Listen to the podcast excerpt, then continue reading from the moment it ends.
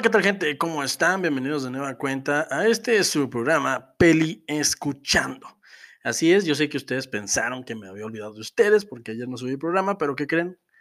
El día de hoy es el día en que toca. Hoy estamos a 13 del 09 del 2020. Ya estamos a nada, gente, de celebrar las fiestas patrias para todos aquellos que nos escuchan desde otra parte del mundo que no sea mi México mágico querido, eh, celebramos el 15 de septiembre junto con el 16, el Día de la Independencia, aquel día eh, histórico en el cual eh, rompimos las cadenas de aquella España que nos tenía bajo su yugo, o algo así, la verdad es que no me acuerdo, le estoy a la cuenta los ganadores y eso nos hicieron pensar, no lo sé, pónganse a estudiar, no sean flojos. el día de hoy, pues estamos aquí listos para hablarles de una serie que tenía ya mucho tiempo queriendo hablarles, pero no la había terminado. Una serie que estaba viendo junto con mi esposa, a la cual le mando como siempre un gran saludo, amor mío. O sea, como siempre sabes que te amo, eres mi razón de levantarme todos los días y eres la razón que impulsa este proyecto. Así que tú sabes, amor, tú sabes que, que estás en my heart, tú lo sabes. Y un saludo para mi hija, como siempre, también, que ahorita, domingo en la noche, todavía está, eh, pobrecita, me da risa, pero pobrecita, eh, que todavía está con la subidera de tareas de clases en línea. Eh, no sé si reír o llorar, porque yo también tengo que hacerlo junto con ella, pero me escapé un ratito para, para ver si grababa algo con ustedes, porque el día de ayer, ustedes saben, la vida es así, la vida es interesante, la vida no siempre te muestra sus cartas y muchas de las veces eh, lo que tienes planeado, pues no, simple y sencillamente no sale. Sin embargo, eh, traigo muy en mente esta serie y me gustó muchísimo. Así que, gente, bienvenidos, muy buenos días, tardes o noches. Esto es Peli Escuchando, yo soy el pibe dentro intro. Ahí deberían de ver ustedes una sombrilla, que es el intro típico del episodio, de cada episodio de la serie de Umbrella Academia, pero obviamente como este es un podcast, nada más imagínenselo. Una sombrilla negra que dice a un lado Umbrella Academia.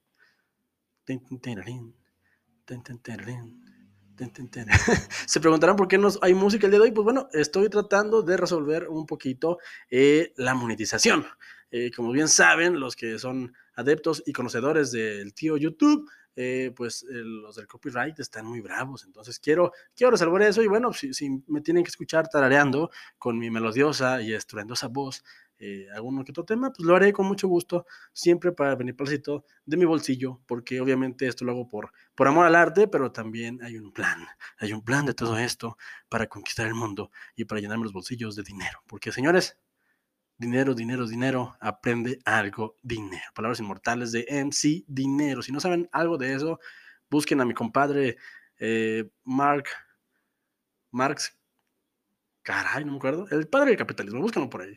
Eh, es dominguito, estoy relajado y vamos a hablar, señores, de Umbrella Academia, una serie de cómics que se creó en el 2007 de la mentecilla del señor Gerard Way.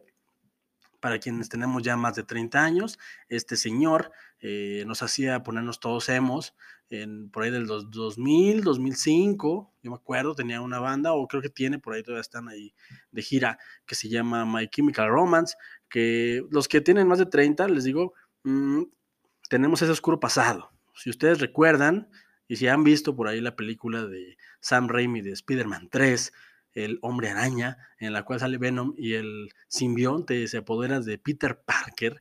Eh, ustedes recordarán de manera hilarante eh, cómo Peter Parker eh, adquiere un nuevo look, un look que le hace bajarse el copetito y que lo hace tener una onda más sombría, slash ridícula, no sé, rara, pero se delineaba los ojos y mucho de eso lo hicimos en el entre el 2000 y 2010, fue la, etapa más emo eh, de, la, de mi generación, no sé ustedes de cuáles serán, por ahí manden un mensaje de voz para saber de qué generación son, pero todos estábamos ahí, todos traíamos la rellena larga, todos traíamos este, esta onda media melancólica de los emos, emos emocionales, eh, que nos gustaba cantar sobre suicidio, eh, no lo hacíamos, pero nos gustaba cantar sobre eso, nos gustaba cantar sobre, sobre la chica aquella inalcanzable.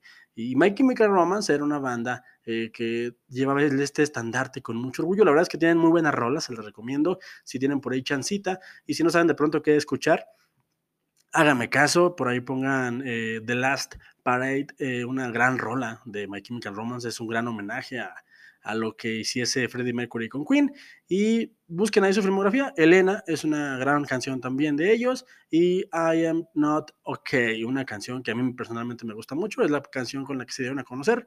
Y hasta la fecha me pone, me pone muy, muy de buenas y el video está bastante chungo. La verdad es que deja ver toda la producción 2000 era de, aquellos años y está bastante divertido porque tiene formato de tráiler de película. A mí me gusta bastante. Echen una checada y ustedes preguntarán, preguntaránse, eh, ¿por qué, tío pibe, estás hablando de un grupo musical si estamos aquí para escucharte decir qué opinas de Umbrella Academia? Pues nada, señores, porque Gerard Way, que fue el vocalista de esta, el vocalista y el frontman de esta banda, eh, es la mente detrás de, de Umbrella Academia. Eh, publicó, me acuerdo que hizo ruido por ahí el 2008-9, que habló de retirarse de la música porque su sueño era escribir eh, escribir cómics, porque él se nombraba geek en toda la extensión de la palabra. Así que le dieron chance, le dieron por ahí quebradilla de escribir una serie y se puso manos a la obra y dejó la cantada por un rato. Debo decir que canta bastante bien, a mí me gusta mucho su timbre de voz.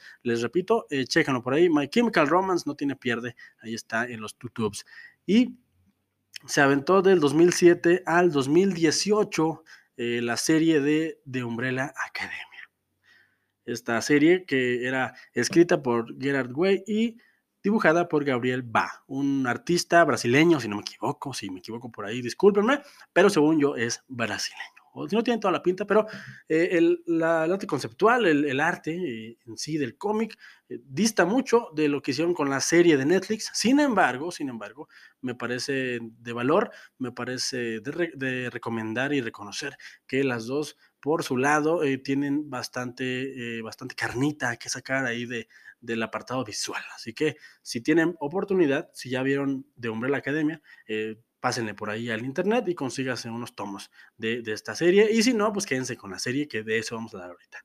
Esta serie está en la plataforma de Netflix, es un original de Netflix del 2019. La verdad es que hizo mucho ruido el año pasado hizo mucho ruido y yo no había tenido chance de verla porque ustedes saben, en la vida, eh, pues uno es responsable de, sus, de su familia y tiene uno muchas cosas que hacer y a veces no hay tiempo de sentarse a ver el televisor por 10 horas consecutivas, que es lo que dura esta serie. Son 10 capítulos, eh, ya en su, en su totalidad son 20 capítulos, ya se estrenó hace cosa de un mes la segunda temporada, si no me equivoco, eh, porque no la he visto, apenas quiero empezar a verla Perdón, me estaba refrescando la garganta. Eh, y por ahí escuché aceptación mixta de la crítica y sin embargo yo voy a hablar de ella hasta que tenga los pelos de la burra en mi mano. Así que hoy vamos a hablar de la primera temporada, los primeros 10 capítulos en los cuales salen como protagonistas la señorita, al menos la que yo conozco más, Ellen Page, quien se hiciera famosa por su papel de Juno, aquella adolescente embarazada que estaba en un dilema de si tener, o no tener a su bebé porque estaba en la preparatoria y porque no sabía qué hacer, porque era muy niña, pero se embarazó y su novio es un tonto.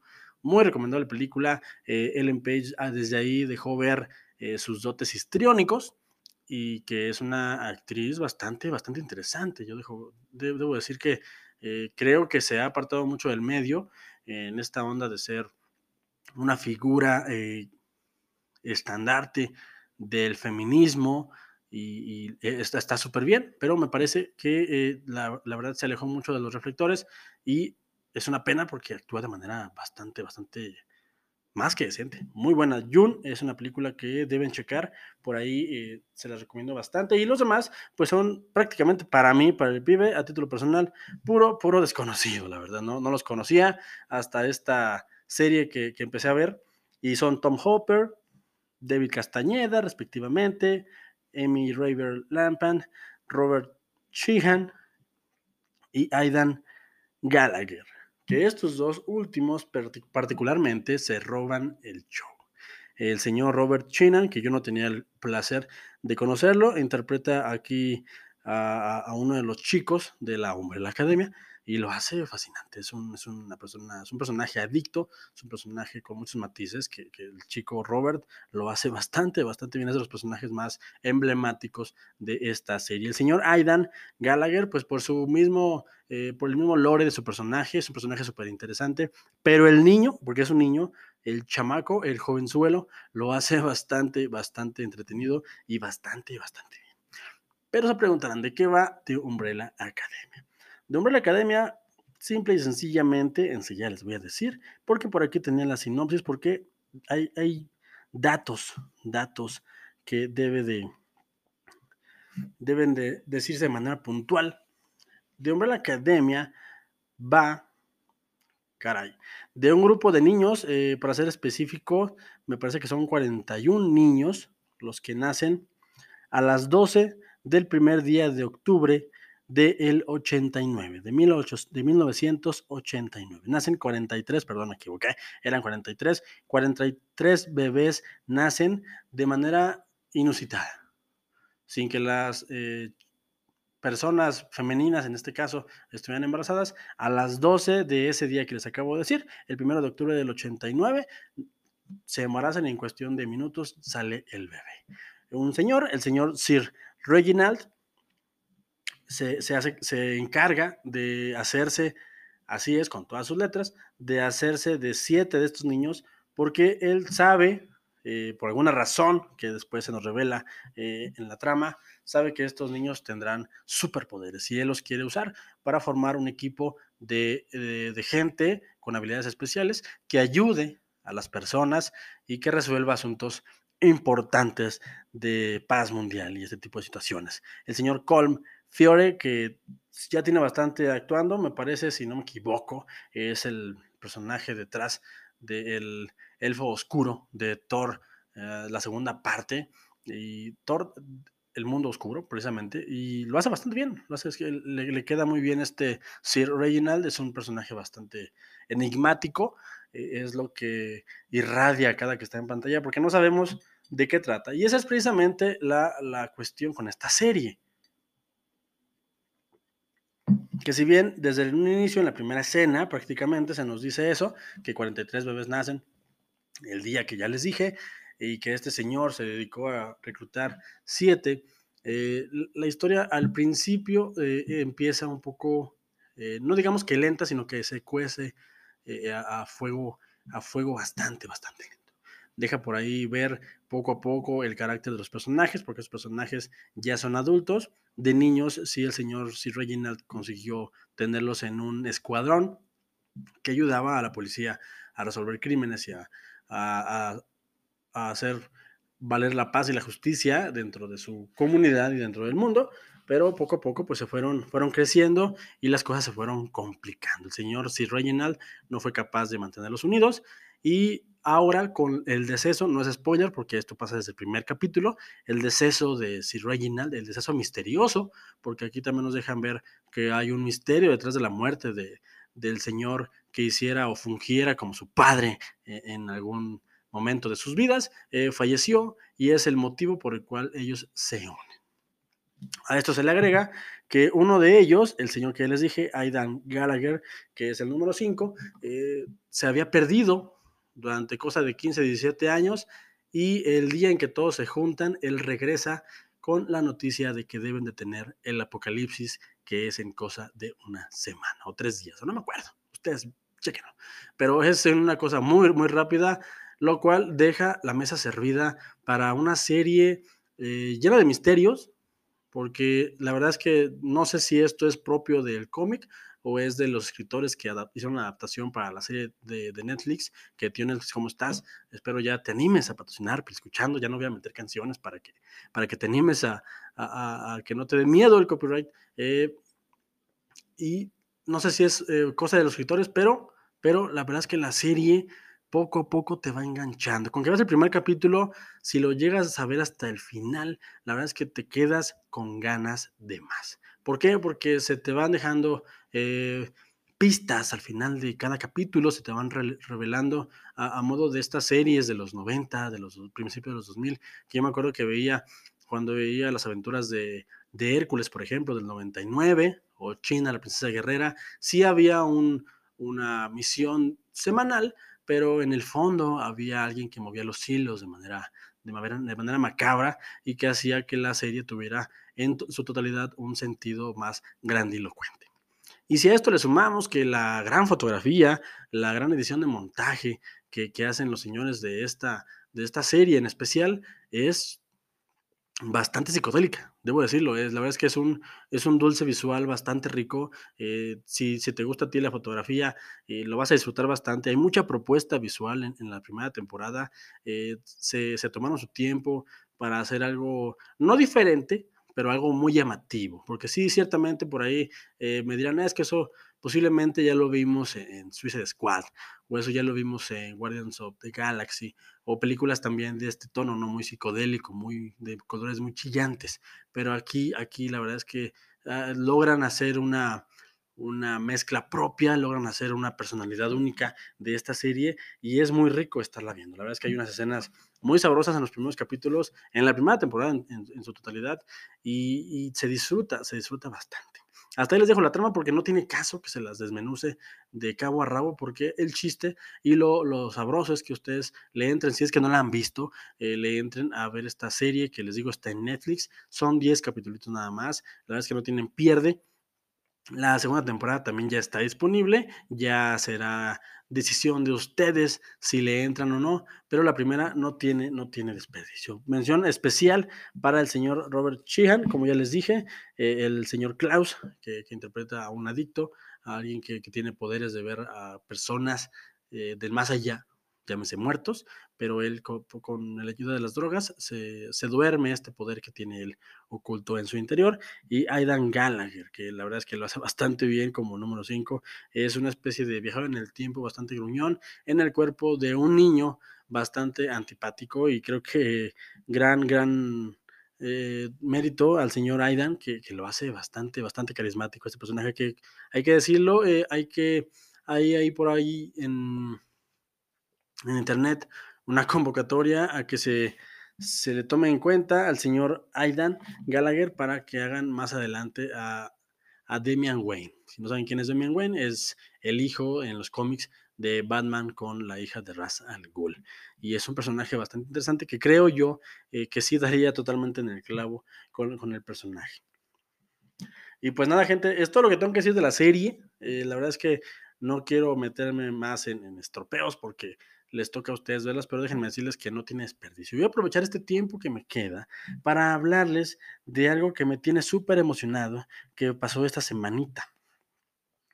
Si ustedes son eh, fervientes navegadores de la web, eh, por ahí se dieron cuenta, independientemente de si les gusta o no les gusta el cine, eh, que ya salió el primer avance de la película pronto a estrenarse llamada Dune una producción eh, dirigida por el señor Denis, Denis Villeneuve, un apellido bastante complicado para mi lengua de pronunciar, que ya nos trajo en su momento eh, joyitas como Blade Runner 2049 o como eh, Arrival. Perdón, me quedé trabado, pero ese es el nombre de la, de la película. Ese señor se, se, ha metido bastante en la ciencia ficción, nada más por ahí tiene, es un señor canadiense, tiene por ahí una película que se llama Sicario, que es, es protagonizada por Emily Blunt y por eh, Benicio del Toro. Es, una, es un gran thriller de, de, de acción, de suspenso, que se ubica en la frontera de nuestro país, México, México querido, que la verdad es que está bastante, bastante buena. Denis Villeneuve, Villeneuve es un cineasta que tiene un sello propio, es, es, una especie de primo de lo que es ahorita para el cine comercial eh, Christopher Nolan, pero si Christopher Nolan es un poquito más para las masas, Denis Villeneuve se inclina más por la ciencia ficción. Y tiene en, puerta una gran película, tiene un gran reto, una película que la verdad es que se, se especula mucho sobre si será o no será una película eh, aceptable, yo creo que ya con el simple hecho de haberla grabado y de que esté pronto a estrenarse ya es ganancia. ¿Por qué? Porque Dune, para los que no saben, es, es un libro de ciencia ficción que muchos por ahí dicen, eh, en los rumores de pasillo de Hollywood, que fue una de las grandes inspiraciones para George Lucas, para su obra eh, magnánima Star Wars. Eh, estos son chismes nada más, obviamente no sabemos nada ciencia cierta, pero pues si lo es, no tiene nada de malo. Eh, Dune es una, es una novela que es, es una especie de Señor de los Anillos en cuanto a que, en cuanto a que dicen que es inadaptable.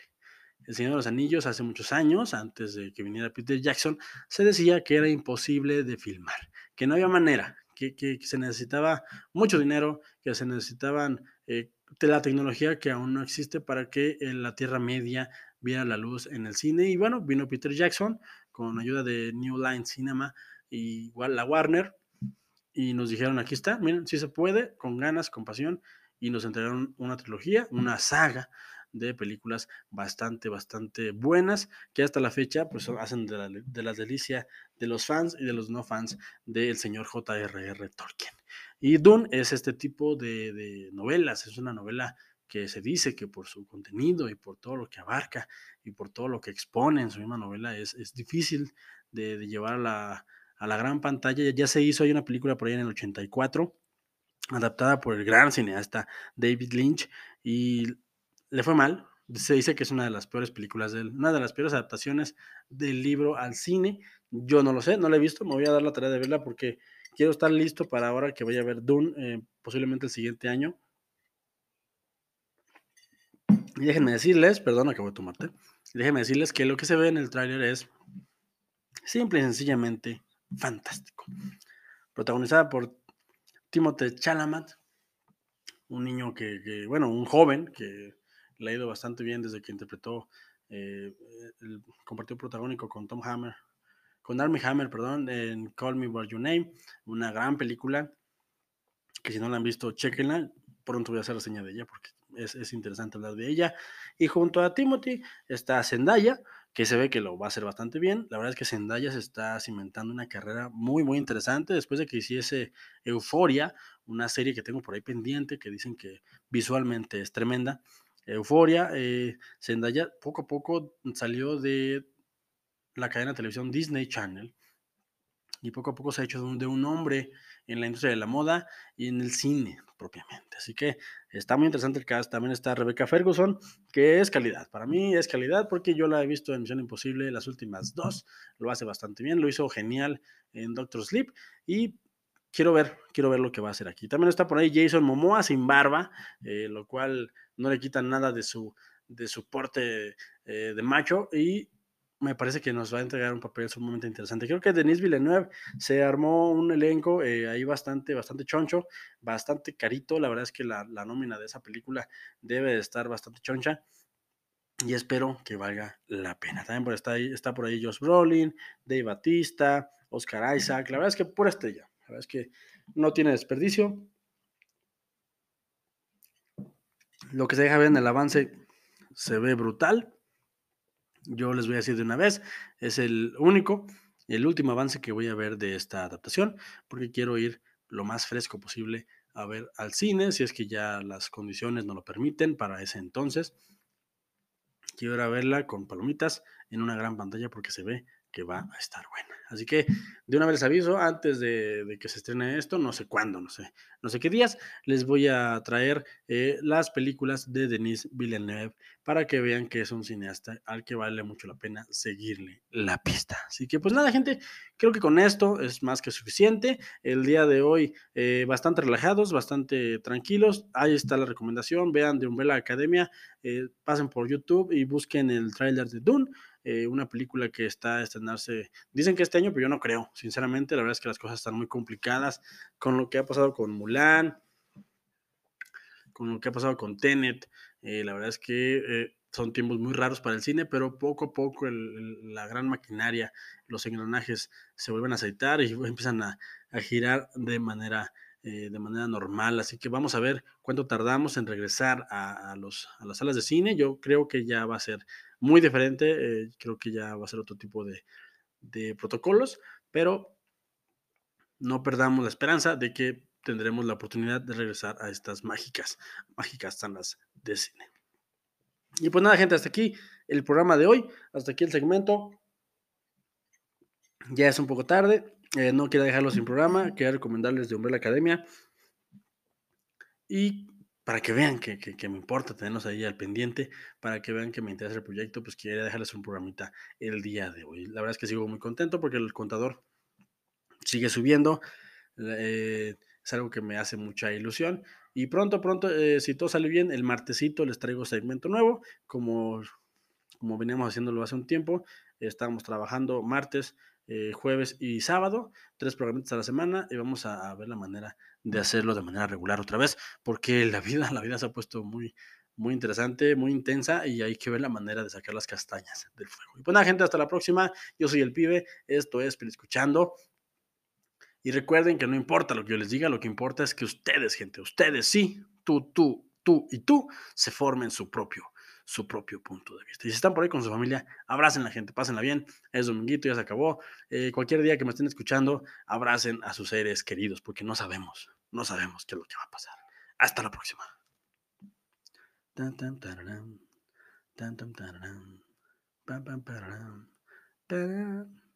escuchando. Yeah.